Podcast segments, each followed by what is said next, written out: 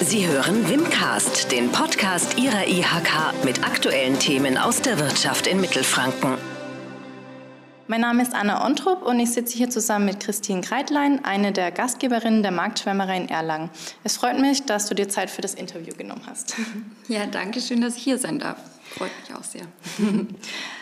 Könntest du noch mal erklären, was denn genau eine Marktschwärmerei ist und was das Innovative auch daran ist? Genau, also eine Marktschwärmerei ist quasi eine ähm, Plattform in erster Linie, wo sich unsere Bauern anmelden können und darüber ihre Sachen verkaufen. Ähm, jetzt ist es aber so, dass wir ja die Moderne des Online-Shops dabei haben, aber auch auf der anderen Seite noch den persönlichen Kontakt. Das heißt, ähm, unsere Kunden bestellen online, holen die Ware aber dann an einem Abholpunkt ab. Das ist bei uns ja das E-Werk in Erlangen. Und dort sind dann auch unsere Bauern vor Ort und geben ihre Ware äh, persönlich aus. Das heißt, unsere Kunden können Fragen stellen. Die lernen wirklich denjenigen kennen, der ihr Essen macht. Und ja, es hat halt noch so diese Marktatmosphäre. Es ist nicht nur das Online, sondern ja, man kann sich unterhalten. Es ist wirklich auch eine schöne Gemeinschaft, weil es treffen sich dort Nachbarn, es treffen sich verschiedenste Leute. Unsere Bauern sind miteinander befreundet, wir sind immer da. Das ist fast schon, also richtig familiär irgendwie, wenn dann die Leute wirklich öfter kommen. Und es ist sehr, sehr schön. Ja, und das Innovative daran, also ich glaube, es ist halt ja, was ja gerade momentan sehr wichtig ist, ein sehr nachhaltiges äh, Projekt. Wir verhindern damit Lebensmittelverschwendung. Ähm, Im Endeffekt, das ist das, was zwar oft äh, viele immer nicht verstehen, aber wenn man jetzt äh, sich darauf konzentriert, eben nachhaltig einkaufen zu gehen und ähm, dann wirklich von Bauernhof zu Bauernhof fahren müsste, dann kostet es ja im Endeffekt viel mehr Sprit oder was auch immer, viel mehr Fahrtweg, als wenn wir quasi die Bauern zentral in die Stadt holen. Und wir wir haben ja auch für uns beschlossen, quasi äh, mit Biobauern der Region zusammenzuarbeiten. Also haben halt da auch nochmal den nachhaltigen Aspekt und ja, also es macht einfach wirklich Freude und ähm, ist sehr innovativ, finde ich auch in dem Zusammenhang, ja. Und weil halt eben diese Kombination auch, wir gehen in das Moderne mit rein, mit dem Online-Shop, haben aber auch halt eben noch äh, den persönlichen Kontakt. Okay, und ähm, was ist dann der Unterschied zu einem normalen Wochenmarkt? Weil zum Beispiel in Erlangen gibt es ja auch immer mal wieder einen Markt. Genau, also einmal, ähm, ja, das ist dann so ein persönliches Ding von uns beiden, hat uns der äh, Wochenmarkt in Erlangen, der ist schon schön, aber uns hat da eben, ja, so die Biobauern gefehlt. Also es gibt vereinzelt welche. Wir haben auch teilweise welche, die bei uns mitmachen, die da auch stehen an dem Wochenmarkt.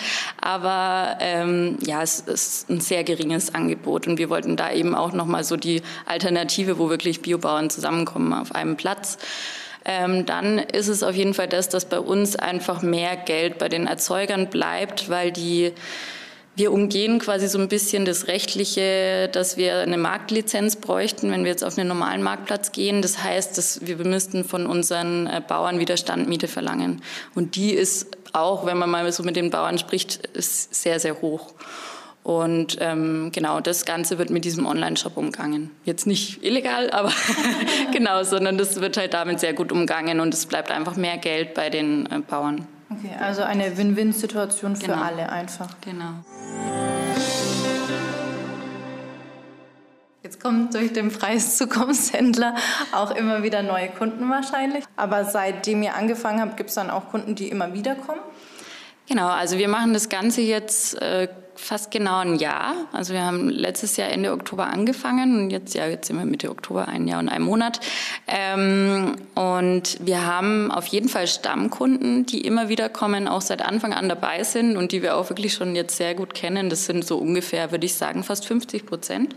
Und dann hast du immer wieder die Neuen dabei, die das ausprobieren, die vielleicht auch nicht so regelmäßig kommen, aber doch, es kristallisiert sich immer mehr raus. Aber es ist natürlich jetzt durch die Aufmerksamkeit und es dauert ja auch immer ein bisschen, bis sich sowas rumspricht. Wir haben immer wieder oft Leute, die sagen, was, ich habe noch nie davon gehört und ähm, ja, es dauert einfach ein bisschen, bis das so richtig etabliert ist, aber ja, die Leute kommen immer wieder, wenn es ihnen gefällt. Ja, das ist schön. Und eigentlich kommt ähm, die Marktschwärmerei aus Frankreich. Ähm, wie seid ihr darauf gekommen, dass das auch in Deutschland jetzt ähm, bei euch in Erlangen aufzubauen?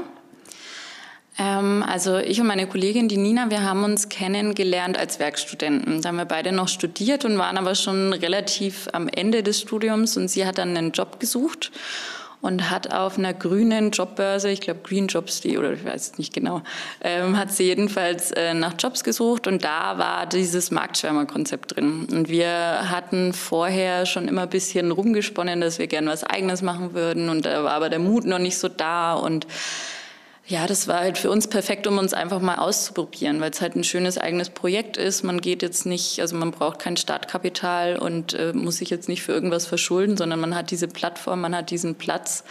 Und ähm, ja, es war dann einfach für uns klar, wir probieren das einfach mal gemeinsam aus und so sind wir darauf aufmerksam geworden. Genau. Okay, und das macht ihr jetzt hauptberuflich? Nein, wir arbeiten beide hauptberuflich ähm, in einem Vollzeitjob und das ist quasi nebenbei für uns.